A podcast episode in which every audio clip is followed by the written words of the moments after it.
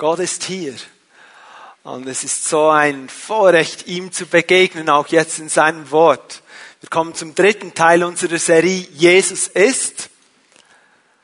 Und Jesus hat ja mal seine Nachfolger gefragt und hat gesagt, was meinen eigentlich die Leute, wer ich sei? Also die Idee dieser Plakataktion, die vor einigen Wochen für Diskussionen sorgte, die ist nicht so neu. Da hat Jesus schon die Idee gehabt. Und Petrus schließlich, er hat gesagt, du bist der Messias, der Sohn des lebendigen Gottes. Da sagt Jesus zu ihm, das kommt nicht aus dir, das, dieses Wissen oder dieses Verstehen kommt nicht aus Fleisch und Blut, aus menschlicher Klugheit. Das hat dir Gott, der Vater, hat dir das offenbart. Und so wollen wir uns auch heute nicht mit unserer eigenen Meinung, mit menschlicher Klugheit, mit, mit diesem Fleisch und Blut zufrieden geben, sondern wir wollen uns dem Wort Gottes zuwenden. Es reicht nicht unsere Meinung, unser Wissen reicht nicht. Wir brauchen diese übernatürliche Offenbarung von Gott, um zu verstehen, wer Jesus ist. Und wir entdecken gemeinsam in der Bibel, was Gott über Jesus sagt. Der Heilige Geist macht dann dieses Wort lebendig, trägt es in unsere Herzen. Da geschieht Offenbarung. Altes, Neues Testament, beides ist wichtig in der Bibel, auch wenn wir von Jesus sprechen.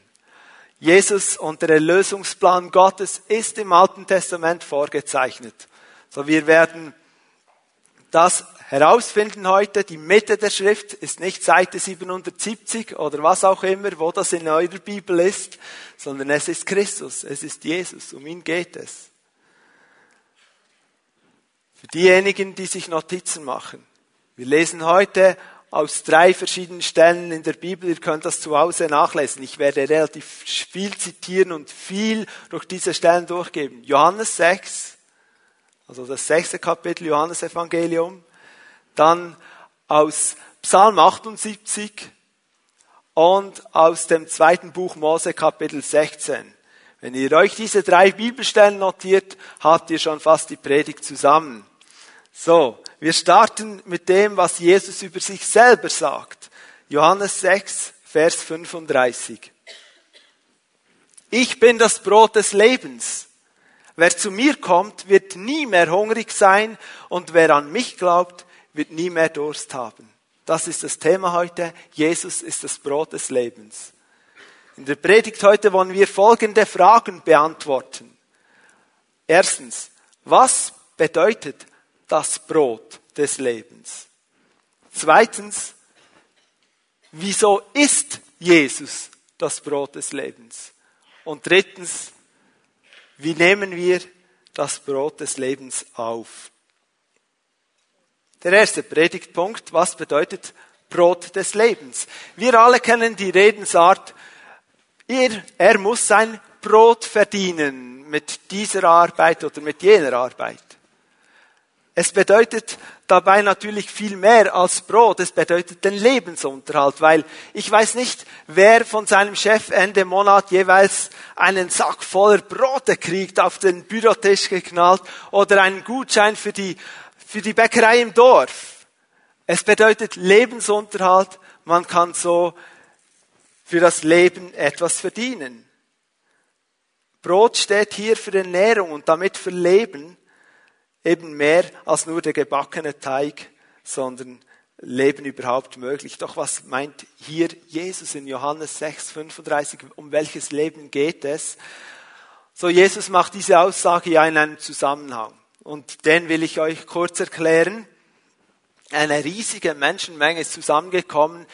Nur circa 5000 zählten alleine die Männer und die haben sich an einem öden Ort, in einer verlassenen Gegend getroffen und nun, die haben für Stunden wahrscheinlich Jesus zugehört. Die wollten Jesus sehen, hören, erleben, wie er Krankheit, wie er Menschen berührt. Und jetzt sind sie hier und Jesus sagt, wir können die Leute nicht einfach so wegschicken, wir müssen ihnen zu essen geben.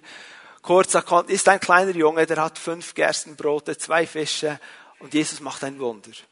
So dass letztlich diese weit mehr als 5000 Menschen sich satt gegessen haben. Und von diesen Gerstenbroten sind noch zwölf Handkörbe voller Brocken von diesen Broten übrig geblieben. Das war die Situation. Und jetzt am Folgetag, nachdem das noch einiges weiteres geschehen ist, am nächsten Tag, kommen die Menschen wieder zusammen und sagen, wo ist Jesus? Wir wollen Jesus. Sie suchen ihn. Sie haben etwas erlebt. Sie haben gehört und gesehen, wie er Kranke heilt und so weiter. Und jetzt kommen sie und wollen wieder zu ihm. Und hier entwickelt sich ein Gespräch, ein Dialog mit Jesus. Das ist hier in Johannes 6 ab Vers 25. Und schließlich in Vers 27 steht, statt euch nur um die vergängliche Nahrung zu kümmern, Johannes 6, 27, bemüht euch um die Nahrung, die Bestand hat und das ewige Leben bringt. Diese Nahrung wird euch der Menschensohn geben, denn ihn hat Gott der Vater als seinen Bevollmächtigten bestätigt. Hier dieser Vers macht deutlich, wenn Jesus vom Brot des Lebens spricht, meint er mehr als unsere tägliche Ernährung. Er meint auch mehr als all das, was wir benötigen für unseren Leib oder unser Überleben, unser Leben. Es geht mehr um mehr als die tägliche Versorgung. Es geht um das Leben, das die Grenzen unseres biologischen Lebens sprengt, weit sprengt, weit mehr. Ein Leben aus Gott. Aber was bedeutet es, sich um diese Nahrung zu bemühen, die so von einer anderen Art ist? Was heißt das konkret? Jesus ist unser großes Vorbild und er zeigt uns, um was es geht. In Johannes 4 sehen wir das, ich erzähle das kurz.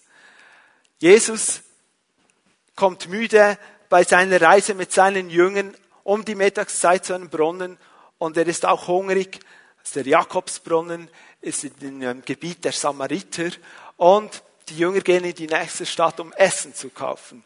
Dort trifft er eine Frau. Eine Frau kommt am Mittag alleine dorthin, will Wasser schöpfen und es entwickelt sich ein Gespräch. Ich sage dem jetzt mal ein Jesus-Seelsorgegespräch. Im Verlauf dieses Gespräches kann Jesus durch Gottes Gnade diese Frau überführen von ihrem Lebenswandel und sie beginnt zu erkennen, dass dieser Mann, der ihr gegenüber sitzt und von ihr Wasser will, viel mehr ist als einfach ein Jude, viel mehr ist als einfach ein Israelit, der sie verachtet.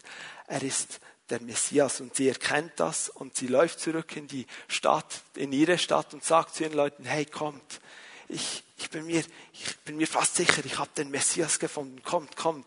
In der Zwischenzeit, Jesus sitzt alleine, kommen die Jünger zurück und sagen, so Jesus, wir haben jetzt Essen, iss isst einen Burger. Wir waren da gerade bei McDonalds in, in der Stadt Sichar.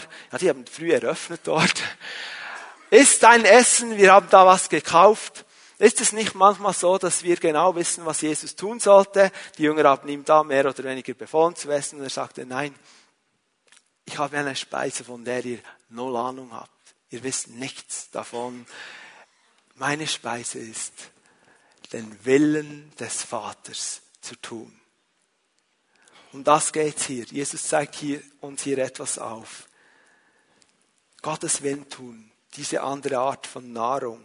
Ist es nicht so, dass wir in unseren Gebeten oft mit Bitten um Versorgung, um Hilfe, um, um Heilung, um, um Freisetzung zu Gott kommen? Wir kommen und sagen, Herr, ich brauche Weisheit diese schwierige Situation im Geschäft, ich weiß nicht, wie das löst. Und wir kommen her, diese Aufnahmeprüfung, ich will diese Schule wirklich machen können oder diesen Beruf wirklich erlernen können, schenk mir gelingen oder diese Abschlussprüfung oder ähm, diese Beförderung oder Herr, ich brauche Heilung in meinem Leben oder in der Familie, all diese Dinge. Bedürfnisse, unser Alltag, unser Kampf auch in diesem Leben, der ja nicht, das Leben verläuft ja nicht immer auf einem Hoch. Wir sind im Kampf. Und ich stelle die Frage, ist es falsch, Jesus zu bitten in unseren Nöten? Nein. Aber ich glaube, es ist nicht erstrangig. Es soll nicht unser Hauptziel sein, zuerst zu fragen, begegne mir, mach das, mach jenes, tu das, iss, mach dieses. Das ist nicht unsere erste Priorität. In Matthäus 6, 31 bis 33 lesen wir,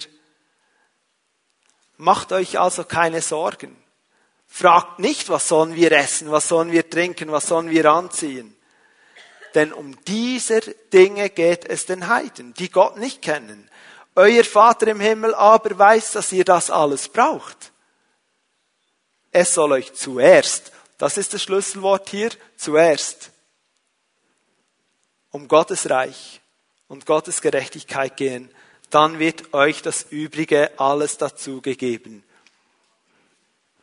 Vielleicht sollten wir uns fragen, wenn wir uns treffen, wir fragen uns ja, wie geht's? Und wir wollen wissen, geht es dir gesundheitlich gut, beruflich gut, in deiner Familie gut? Vielleicht sollten wir uns fragen, wie geht's dem Reich Gottes in deinem Umfeld?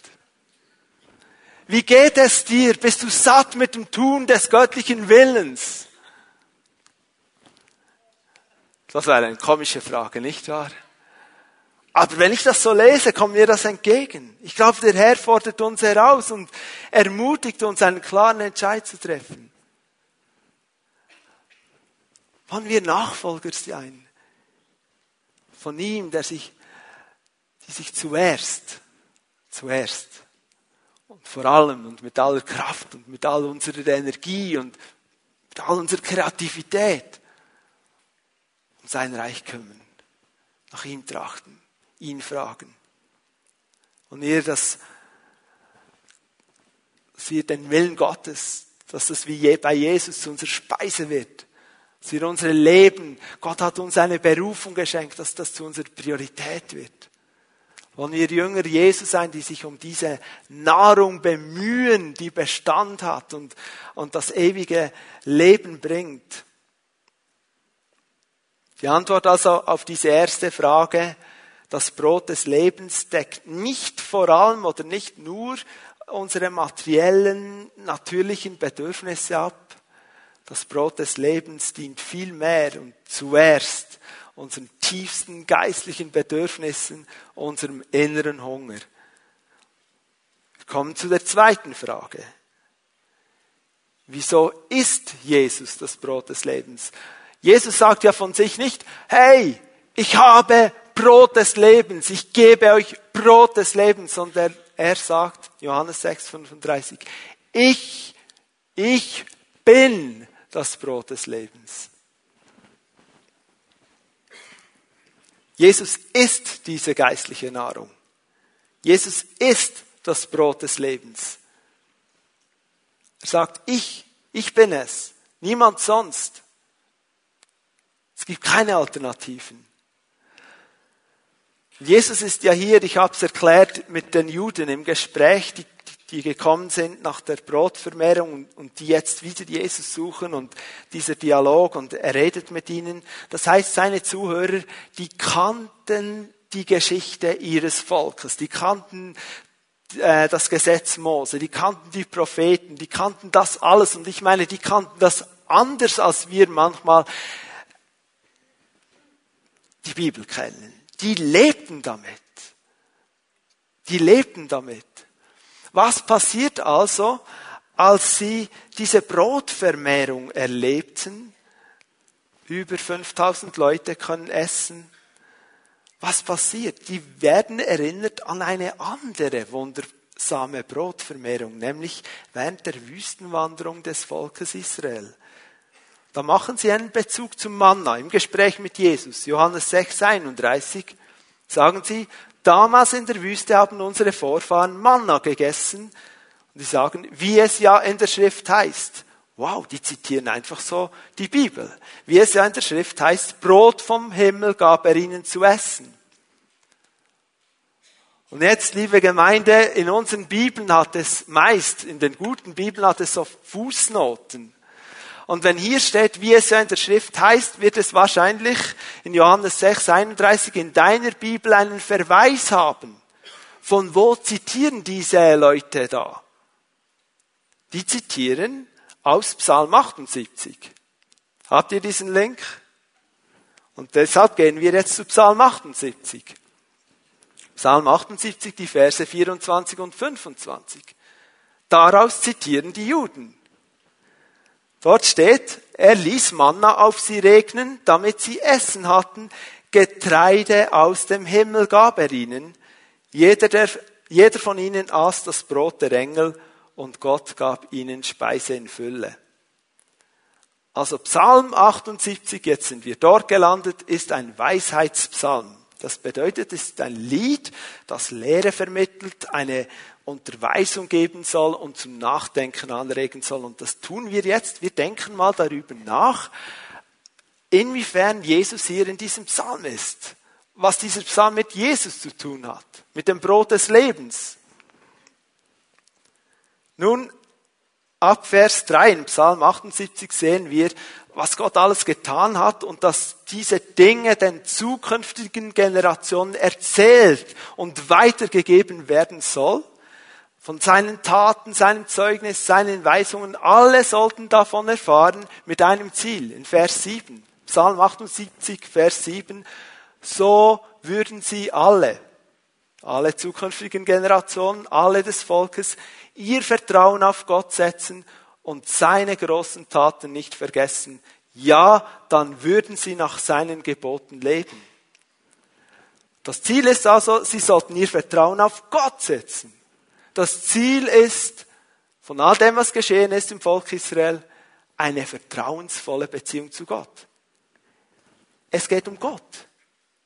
Die Ausrichtung hier macht klar, es geht nicht um die materielle Versorgung durch dieses Himmelsbrot zum Beispiel, sondern es geht um Gott. Alles, was das Volk Israel in der Vergangenheit erlebt hat, soll als Lehre, als Lektion dafür dienen, das Vertrauen in Gott zu setzen. Haben Sie gelernt zu vertrauen? Wenn wir weiterlesen im Psalm 78 sehen wir, dass Israel in einer zweifelnden, ja eigentlich schon in einer rebellischen und beleidigenden Haltung Gott herausfordert. Sie alle waren Zeugen davon, wie er sie übernatürlich befreit hat aus dem aus der Gefangenschaft Ägypten. Sie waren Zeugen davon, wie sich das Meer geteilt hat, wie er sie geführt hat. Sie hatten das alles vor Augen. Und jetzt stellen sie an Gott die Frage, ob er, ob er sie auch entsprechend ihren Wünschen jetzt versorgen kann. Sie sagen, kann er uns Brot geben? Kann er uns Fleisch geben? Sie wollten das jetzt. Jetzt wollen wir Brot, jetzt wollen wir Fleisch. Nicht einmal hat das Volk gesagt, Gott, wir sehen, du bist unser Gott, du bist mit uns. Was planst du? Wir sind jetzt in der Wüste, wir spüren, da kommt Hunger auf. Wir haben keine Ahnung, wie du das tun möchtest. Möchtest du uns etwas sagen? Möchtest du uns etwas zeigen? Was ist dein Gedanke? Das war nicht ihre Art. Sie sagten, kann er uns Brot geben? Kann er uns Fleisch geben? Nachdem sie durch das Meer gezogen waren, die Ägypter ertrunken waren neben diesem Meer.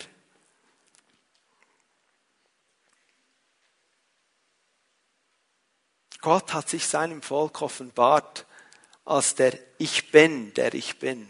Ich bin. Jahwe, sein Name. Er kommt selber. Er kommt mit seiner ganzen Existenz. Er sagt, ich will mitten unter euch wohnen, die Wolkensäule im, am Tag, die Feuersäule in der Nacht, ein Bild von der Gegenwart Gottes mitten in seinem Volk. Er kommt. Und das Volk Israel erkennt diese Gnade Gottes nicht, dass er mit seiner Gegenwart, mit seiner Präsenz mitten unter ihnen sein will, dass er bei ihnen ist, mit ihnen ist, dass er der absolute Versorger. Es geht ihm um sich selbst und sie erkennen es nicht. Mit diesen selben Worten kommt auch Jesus und sagt, ich bin. Ich bin. Da finden wir jetzt Jesus in Psalm 78. Ich stelle die Frage an uns alle, kommen wir zu ihm als dem Gott, der sich vorstellt mit Ich bin. Ich bin das Brot des Lebens. Psalm 78 wird deu macht deutlich, alles, was Gott der Herr übernatürlich wunderbar wirkte, dient einem Ziel. Das Volk Israel sollte ihn, Gott, als einen persönlichen Gott aufnehmen. Es sollte dazu führen, dass sie ihm Vertrauen schenken, dass sie ihn erkennen, dass sie ihm begegnen. Aber sie bleiben nicht in diesem Bund. Sie weigern sich, seine Gesetze zu befolgen. Sie vergessen, was Gott an Großes getan hat. Sie waren Augenzeugen von all diesen Dingen, aber sie vergessen es. Und so lesen wir schließlich in Psalm 78, 17, Sie aber sündigten weiter gegen ihn und lehnten sich dort in der Wüste gegen ihn, den Höchsten, auf. Und schaut, diese Geschichte wiederholt sich nun zu der Zeit, dass Jesus als Mensch in Judäa und Galiläa unterwegs war, eben in Johannes 6. Johannes 6, 26 zeigt uns, sagt Jesus zu der Menschenmenge, die jetzt mit ihm redet, zu den Juden, ich will euch sagen, warum ihr mich sucht. Ihr sucht mich nur, weil ihr von den Broten gegessen habt und satt geworden seid. Aber was Gott euch durch die Wunder sagen will, wollt ihr nicht verstehen.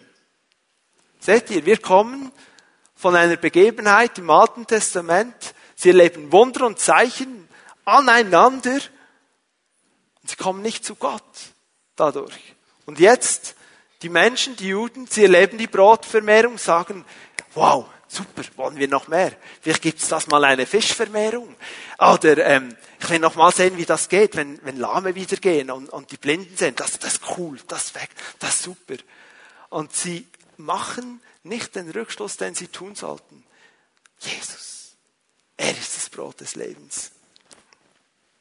Die Menschen haben Jesus nicht gesucht wegen dem Zeichen, sondern wegen dem Erlebnis. Sie haben die Bedeutung all dieser Heilungen und Wundertaten, Brotvermehrung nicht verstanden. Und ich stelle heute Morgen die Frage, verstehen wir es? Schau, ein Zeichen deutet auf etwas hin und soll uns zu etwas hinführen. Ein Wanderwegweiser ist noch nicht das Ziel, der weist zum Ziel. Und ein Erlebnis ist, ich habe etwas gespürt, etwas erlebt. Ah, mein Bauch ist voll mit diesen Broten. Ah, das ist super, ich will noch mehr. Was hat Jesus von den Menschen eigentlich erwartet? Dasselbe, was uns Psalm 78 lehrt. Die großen Taten Gottes sollen dazu führen, dass die Menschen ihr Vertrauen voll und ganz in Gott setzen. Es geht nicht darum, um den Segen, es geht um diesen Segner. Die Menschen, die vom Brot gegessen hatten, die über 5000 Leute, die vom Brot gegessen hatten, die hätten verstehen sollen, das ist ein Zeichen, da kommt jetzt das wahre Himmelsbrot zu uns. Das ist ein Zeichen auf Jesus hin. Aber sie wollten einfach mehr erleben. Es geht um das eigentliche Brot des Himmels und nicht um diese Brotvermehrung. Es geht um Jesus selbst. Deshalb ist Jesus das Brot des Lebens. Er selber ist es. Das ist die Antwort auf unsere Frage. Er ist es, damit wir zu ihm kommen und ihm begegnen, Jesus begegnen. Diese Geschichte wiederholt sich nicht nur zur Zeit von Jesus, sondern auch heute. Menschen sagen, oh, ich bete schon eine Woche um Heilung und nichts ist passiert. Gott hört mich wahrscheinlich nicht, er will nicht oder er kann nicht. Oder Menschen sagen, ich gebe seit Jahren in die Gemeinde von meinen Finanzen und ich mache alles richtig, ich habe es gelesen. Und immer noch kann ich mir kein Haus leisten. Oder Menschen sagen, wieso macht Gott bei mir nichts? Der andere, mein, mein Hauszellenbruder, der wurde geheilt und bei mir funktioniert es einfach nicht. Schaut, Gott heilt, er befreit, er verändert, er schafft Durchbruch in unserem Leben, er verändert unser inwendigen Menschen, er, er heilt Krankheiten am äußeren Menschen, er tut es, er tut Wunder, heute noch. Und wir erwarten das in unseren Gottesdiensten. Ich glaube, dass Gott sogar während der Anbetungs- und Lobpreiszeit Menschen einfach heilen kann. Die werden hier herausgehen und sagen, etwas ist geschehen in meinem Rücken, ich spüre keine Schmerzen mehr. Es geschieht. Aber das sind Segnungen und Wirkungen eines herrlichen Gottes mit einem Ziel. Es soll dich zum Segner führen. Es soll dich zum Brot des Lebens führen. Es soll dazu helfen, dass du sagst, Jesus, du bist so gut, ich, ich will dich mehr kennenlernen, dich besser verstehen. Ich glaube, Jesus ruft dir heute zu, komm in meine Nähe. Ganz nah, lerne mich besser kennen.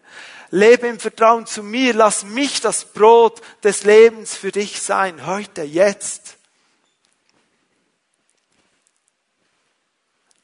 Lass mich dich sättigen, damit du nicht mehr Hunger nach etwas anderem oder nach mehr hast, nicht mehr Durst hast nach all diesen anderen Dingen, sondern dass du zur Ruhe kommst in mir. Er ist das Brot des Lebens. Kommen zu einem dritten, letzten Punkt und wir beschäftigen uns mit der Frage, wie nehmen wir denn das Brot des Lebens auf? Wir haben vorhin im zweiten Predigtpunkt gesehen, dass das Himmelsbrot Manna ein Bild auf Jesus ist. Nun, was genau war dieses Brot der Engel? Was genau ist Manna? Wir können die Bibel aufschlagen, 2. Mose 16. Und in 2. Mose 16 wird uns beschrieben, wie Gott sein Volk übernatürlich versorgte mit Manna. Ich lese da mal Vers 15. Und die Israeliten sahen es und sprachen zueinander, was ist das? Denn sie wussten nicht, was es war. Da sprach Mose zu ihnen, das ist das Brot, das der Herr euch zu essen gegeben hat. Die Frage, was ist das, ist eigentlich im Hebräischen Manhu. Und daraus wurde das Wort Manna. Also man könnte das jetzt übersetzen. Immer wenn Manna steht, kann man sagen, was ist das? Was ist das? Was? Dieses Himmelsbrot war also etwas, das das Volk Israel bis dahin noch nie gesehen hatte. Nie. Da war etwas völlig Neues geschehen. Und wir sehen eine Beschreibung in Vers 14 und Vers 31 von 2. Mose 16. Vers 14 steht, als der Taunebel aufgestiegen war, lag da etwas Feines, Körniges, das aussah wie reif. Und in Vers 31, es war weiß wie Koriandersamen und im Geschmack wie Honigkuchen. Manna. Und ihr könnt euch vorstellen, wenn so etwas in der Bibel steht, gibt es immer ein paar Spezialisten, die, die, die ringen darum, eine natürlich wissenschaftliche Erklärung dazu zu finden. Und eine dieser Erklärungen ist zum Beispiel, dass Manna, das müsst ihr wirklich gut zuhören, Manna sei ein Ausscheidungssekret von Schildläusen, die im Sinai vorkommen und dann, damit wäre Manna so eine Art Honigtau. Da sage ich einfach ein Guter. Ein Ausscheidungssekret von diese Theorie und auch andere können nicht wirklich befriedigende Erklärungen für Manna liefern, weil wenn man die Theorien nimmt und dann den Bibeltext studiert, merkt man, das geht nicht auf. Irgendwo stimmt's nicht. Vielmehr war es doch so, dass die Israeliten dieses Himmelsbrot über 40 Jahre lang Manna nannten. 40 lange Jahre lang sagten sie, was ist das? Und jetzt stellt euch mal vor, ein zwei, rund zwei Millionen Volk, 40 Jahre lang, sechs Tage in der Woche lesen sie dieses feinkörnige Ding auf und niemand unter all denen, die dabei waren, die das gesehen haben, die es gegessen haben, konnte sagen, was es ist, weil sie nannten es 40 Jahre lang, was ist das? Es ist übernatürlich. Ist ein übernatürliches Brot des Himmels und es ist ein Bild auf Jesus Christus. Wir bringen Jesus Christus nicht in die wissenschaftlich natürliche Erklärungsbox. Amen. Genau wie er. Ja, man kann historisch sagen, er wurde gekreuzigt unter Pontius Pilatus. Ja, er war hier, aber er ist in der Kraft Gottes auferstanden und er ist in den Himmel aufgefahren und du kriegst da nicht alles einfach in diese Erklärungsbox rein. So, es war ein kleines, kleiner Exkurs zu Manna, aber Anhand des Mannes können wir fünf praktische Prinzipien erkennen, wie wir dieses Lebensbrot in unser Leben aufnehmen sollen. Also wir sind immer noch in 2. Mose 16 und wir finden fünf praktische Prinzipien. Das erste Prinzip, nimm Gott beim Wort. Im 2. Mose 16,4 lesen wir, da sprach der Herr zu Mose, siehe, ich lasse euch Brot vom Himmel regnen und das Volk soll hinausgehen und sammeln, was es für den Tag braucht. damit ich es auf die Probe stellen kann, ob es nach meinen Weisungen lebt oder nicht. Auf die Probe stellen. Gott will herausfinden, nehmen wir ihn ernst oder nicht. Gott will herausfinden, nehmen wir ihn beim Wort oder nicht. Die Ernährung durch das Himmelsbrot Manna war für die Israeliten ganz, ganz stark verknüpft mit genauesten Anweisungen, wie sie es sammeln und zu sich nehmen sollten.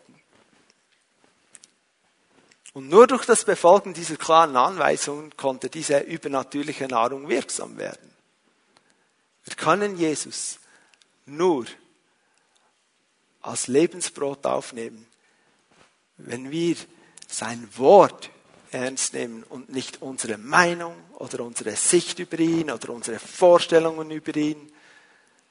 Sag doch heute einfach mal auf Wiedersehen zu deinen Vorstellungen über Jesus und sag willkommen, Wort Gottes.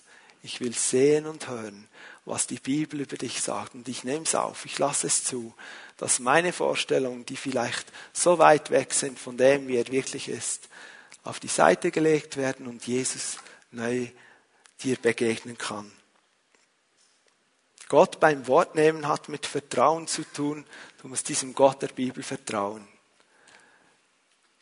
Vielleicht sagst du, so, jetzt will ich mal selber ein Brot backen. Ich muss nur noch schnell Mutti fragen, wie das schon wieder geht. Und du rufst an und Mami sagt, ja, nimm einfach Mehl und Wasser und Hefe und noch ein wenig Salz und gibt dir die Mengenangaben. Und lieber Freund, ich würde, ich würde wirklich tun, was Mami sagt, weil wenn du die Hefe weglässt, kommt das Brot einfach nicht so gut. Nimm Gott beim Wort in deinem Leben. Dann ein zweites Prinzip. Ohne Fleiß kein Preis. Und ich weiß, jetzt die Bibelkenner unter euch sagen, das steht aber so nicht in der Bibel. Und ich sage, jawohl, und du hast recht. Es steht so nicht in der Bibel und ich erkläre euch, was gemeint ist das tägliche Auflesen der feinen Mannakörner noch vor dem Mittag. Und das anschließende Zubereiten einer Mahlzeit. Täglich, diese Mannakörner. Ich, ich meine, viele unter euch haben vielleicht einen Garten oder die haben Beeren zu Hause. Und das ist so etwas Wunderbares. Aber die Beeren ablesen und keines verpassen, die Reifen unterscheiden zwischen dem Nichtreifen, das ist noch einfach. Aber diese Körner waren fein und klein und vor dem Mittagssitzen musste man genügend aufgesammelt haben. Und dann, wenn man die Körner hatte, musste noch Essen zubereitet werden. Das ist nicht McDonald's, das ist nicht Instant, das ist nicht einfach Drive-in, hin, bestellen, zahlen. Das ist harte Arbeit. Das kostete Einsatz, Disziplin, Kraft, Fleiß war nötig, um die tägliche Nahrung zu haben, um, um zu überleben. Wirklich zu leben. Und Jesus, das Brot des Lebens, täglich aufzunehmen, bedeutet Disziplin und erfordert Fleiß. Dranbleiben täglich die Bibel zu lesen, zu beten, den Herrn anzubeten, dranbleiben im Hören auf Jesus. Es kostet dich etwas, am Morgen früher aufzustehen, damit du einen Moment findest, wo du dich ausrichten kannst auf Gott. Ich musste über die vergangenen Jahre meine Zeit mit Gott, muss ich laufend neu organisieren. Als wir frisch verheiratet waren, war das einfach. Ich bin einfach ein bisschen früher aufgestanden hatte die ganze Wohnung für mich und es war ruhig und ich konnte den Herrn anbeten. Als wir dann Kinder bekamen, wurde es schwieriger, weil zu Beginn waren die Kinder oft manchmal früh wach, manchmal auch mitten in der Nacht. Da muss ich mich neu organisieren. Wenn sie mitten in der Nacht wach war, waren, mochte ich manchmal nicht aufstehen. Und dann, wenn sie größer werden, stehen sie plötzlich auch früher auf, weil sie früher in die Schule müssen.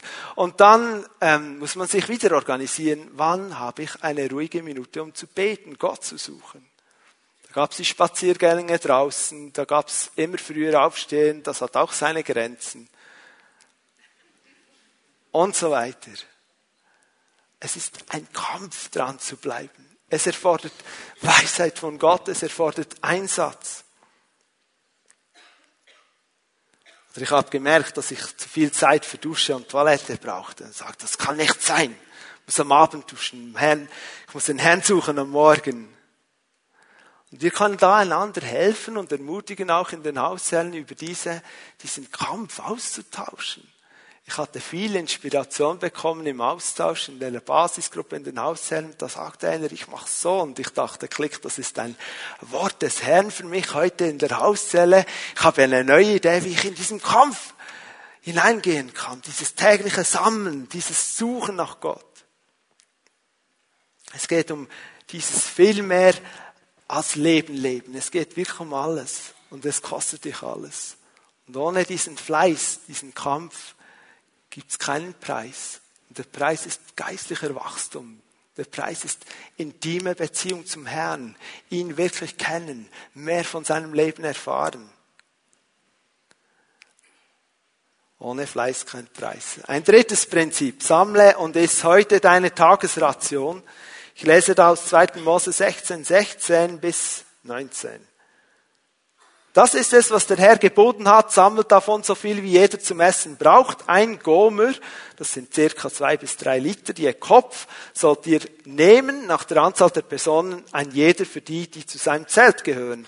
Und so machten es die Israeliten. Sie sammelten ein, der eine viel, der andere wenig. Als sie es aber mit dem Gomer maßen, hatte der, der viel gesammelt hatte, keinen Überschuss und der, der wenig gesammelt hatte, keinen Mangel.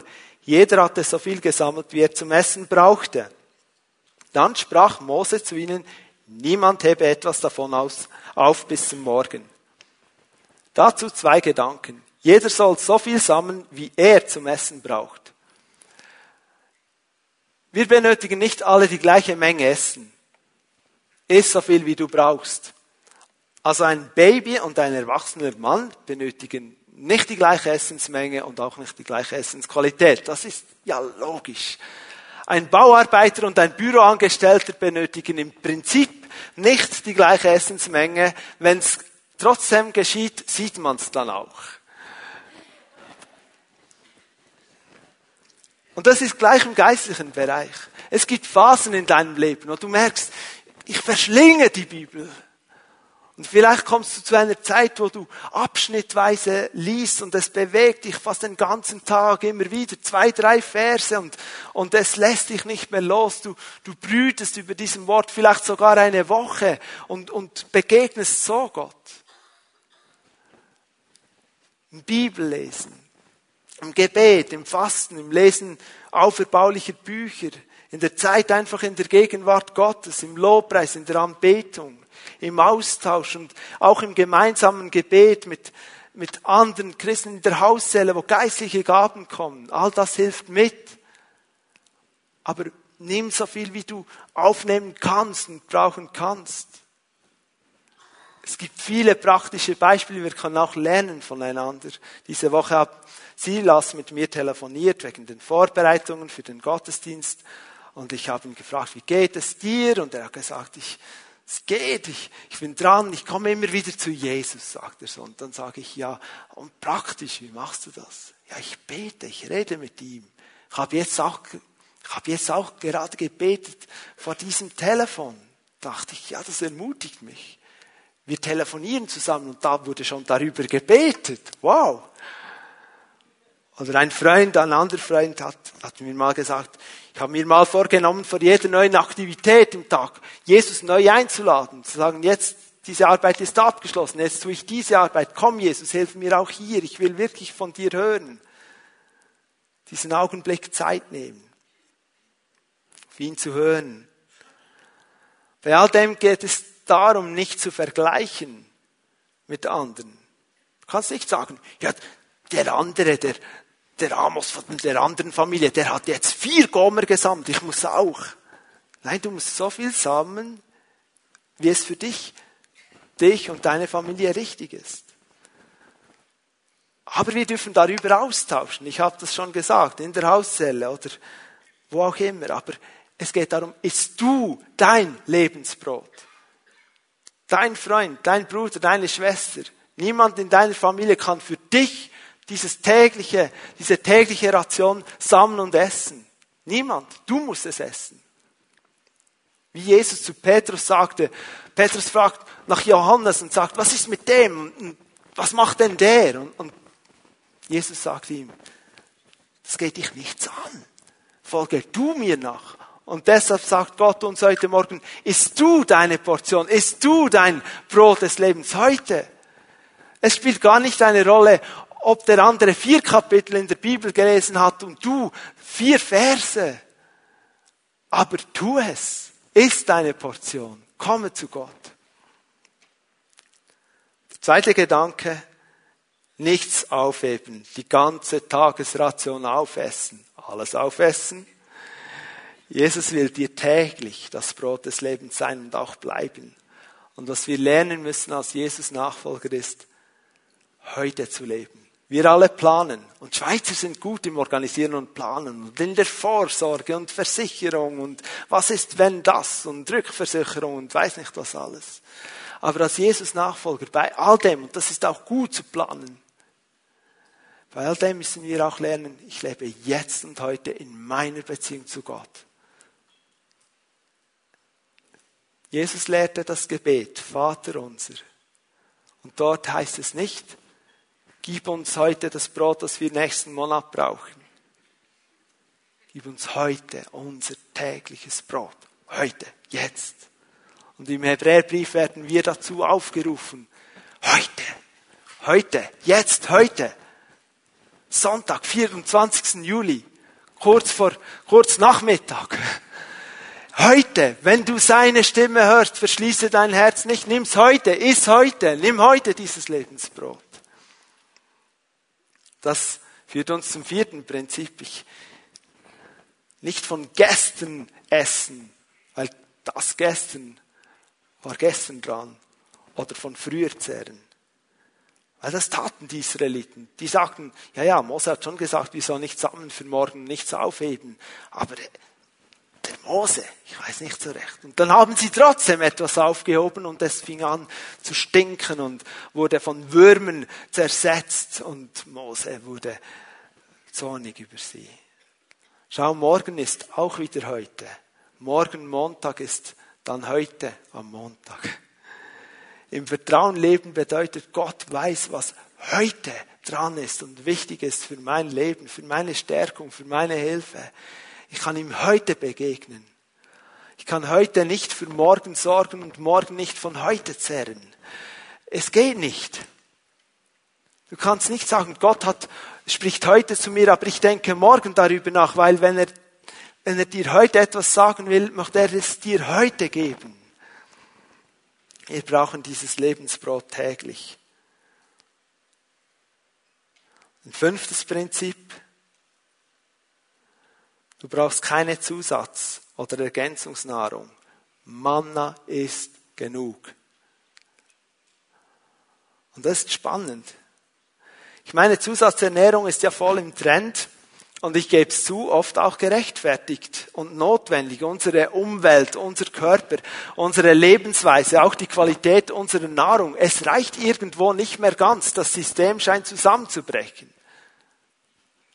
Ich spüre das schon ganz simpel, wenn ich mehr laufen gehe, rennen gehe, meine Muskeln mehr beanspruche, muss ich ergänzend ein wenig Magnesium zu mir nehmen. Das hilft, dass ich in der Nacht nicht mit Muskelkrämpfen erwache. Aber Gott, der Gott Israels, wollte sein Volk ausreichend durch das Himmelsbrot Manna ernähren. In 2. Mose 16, 35 lesen wir, die Israeliten aber aßen das Manna 40 Jahre lang, bis sie in bewohntes Land kamen. Das Manna aßen sie, bis sie an die Grenze des Landes Kanaan kamen. Das Volk Israel hat Gott auf die Probe gestellt, ob er ihnen Fleisch und Brot in die Wüste bringen kann. Sie hatten damals das Manna noch nicht und Gott hat gesagt, ich bringe Fleisch und ich bringe Brot. Er brachte Wachteln und das Manna. Aber das Manna war der Ernährungsplan Gottes. Schaut, zu den Wachteln hat er absolut keine Anweisungen gegeben. Die hat er einfach geschenkt. Das war wie das Supplement, das war wie das Sahnehäubchen, das war typisch Gott. Er hat gesagt, okay, die brauchen eine Ernährung. Ich, ich schenke ihnen, ich schenke, die sollen wissen, ich kann ihnen Fleisch schenken, ich mach's. Er hat ihnen Wachen geschickt und das Manna. Zum Manna gab Gott klare Anweisungen. Es war sein Ernährungsplan. Wenn wir nochmals zurückgehen zu Psalm 78, sehen wir, wie die Israeliten Gott in ihrem Herzen versuchten und in ihrer Gier Speise forderten. Und diese Haltung wurde nicht verändert, nachdem sie täglich dieses Brot des Himmels hatten. Es wurde nicht verändert, weil in einer späteren Situation, wir sehen in Psalm 78, 26 bis 31, da wird Bezug genommen auf eine Situation aus dem vierten Mosebuch. Das Volk Israel sehnt sich nach den Töpfen Ägyptens nach den Fischen, die sie umsonst essen konnten, nach dem Brot, nach dem Knoblauch, nach, dem, nach den Zwiebeln und alles war so fein und gut und ja, wisst ihr noch, wir kamen heim nach der 35 Stunden Woche und die Tische waren gedeckt und es war alles gratis. So redeten sie über Ägypten. Und sie hatten die Schläge vergessen, und sie hatten vergessen, dass sie absolut nicht frei war. Sie hatten die Willkür ihrer Treiber, ihrer Aufseher vergessen. Sie hatten vergessen, dass sie ihre Knaben töten mussten. Sie hatten all das vergessen und sehnten sich zurück nach den Töpfen Ägyptens. Sagten dann in 4. Mose 11, 6, jetzt aber verschmachten wir. Es ist nichts da. Nichts als das Manna bekommen wir zu sehen. Nichts ist da, nur das Manna. Und ich übersetze jetzt das mal in eine geistliche Realität. Schau, früher, als wir, als wir noch nicht bei Gott waren, als wir noch, noch machten, was wir wollten, da war alles viel besser. Wir konnten tun und lassen, was wir wollten, ohne Konsequenzen. Uns ging's gut. Und jetzt können wir all das, was so Spaß gemacht hat, was uns so erfüllt hat, können wir nicht mehr tun. Wir haben nur noch Jesus. Das ist die Übersetzung. Sie wollten all das schmecken und genießen, das war ihre Herzenshaltung. Als sie dann später in Psalm 78 Fleisch nochmals verlangten, und wir lesen das in Psalm 78 und auch im vierten Mosebuch, durch dieses Verlangen nach Fleisch, und da kamen nochmals Wachteln. Aber die Bibel beschreibt uns, sie hatten das Fleisch noch im Mund. Da kam ein fürchterliches Gericht über all die Menschen. Psalm 78, Vers 32 und 33. Doch trotz allem sündigten sie weiter und weiter und schenkten seinen Wunden keinen Glauben. Da ließ er ihre Lebenstage wie nichts zerrinnen. Kein Leben mehr. Weg war's. Und ihre Jahre schwinden in Angst und Schrecken. Die, die nicht früher gestorben sind, die litten unter Angst und Schrecken. Und all diese Lebensqualität, alle Freude, alles Wissen, der Herr ist hier. Der Ich Bin ist mit uns, war weg. Das Volk vertraute Gott nicht, dass es seine beste Absicht war, sie durch das Himmelsbrot Manna ausreichend zu versorgen. Und sie hatten eine, keine Vertrauensbeziehung zu Gott. Und das führte dazu, dass sie das echte Leben einfach verloren haben. Ich möchte einfach das aussprechen heute. Jesus ist genug. Dieses Lebensbrot, dieses Brot aus dem Himmel, er ist genug. Wir brauchen nicht Jesus plus. Wir brauchen nicht Jesus plus meine Karriere, Jesus plus eine gute Schulbildung, Jesus plus Erfolg im Beruf, Jesus plus genügend Geld, Jesus plus schöne Ferien, Jesus plus Alkohol, Drogen, Partys. Nein, Jesus ist genug. Schau, Gott hat uns viel Schönes geschenkt. Er schenkt uns schöne Ferien. Er schenkt uns Sonnenschein. Er schenkt uns Gemeinschaft. Er schenkt uns Freunde. Aber das sind Segnungen Gottes. Es geht nicht darum. Es geht um ihn. Es soll kein Ersatz werden. All diese guten Dinge, auch die wir auch genießen dürfen, sollen kein Ersatz sein für unsere Beziehung zu Jesus, dem Brot des Lebens komme zum Abschluss der Predigt, darf ich bitten euch als Band, dass ihr nach vorne kommt. Ich will nochmals diese drei Fragen aufnehmen.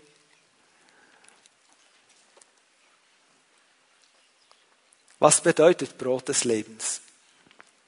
Es geht um mehr als um unsere Grundbedürfnisse. Es geht letztlich um Jesus und sein Königreich und dieses Leben, das von ihm kommt. Ein Leben, das viel, viel größer ist als das biologische Leben, das Gott uns auch geschenkt hat. Und wieso ist Jesus das Brot des Lebens? Weil Jesus der Ich bin ist. Er kommt und er selbst will uns sättigen, indem wir in einer Vertrauensbeziehung zu ihm leben. Können wir aufstehen? Wir wollen in eine Zeit des Gebetes gehen. Ganz praktisch werden auch.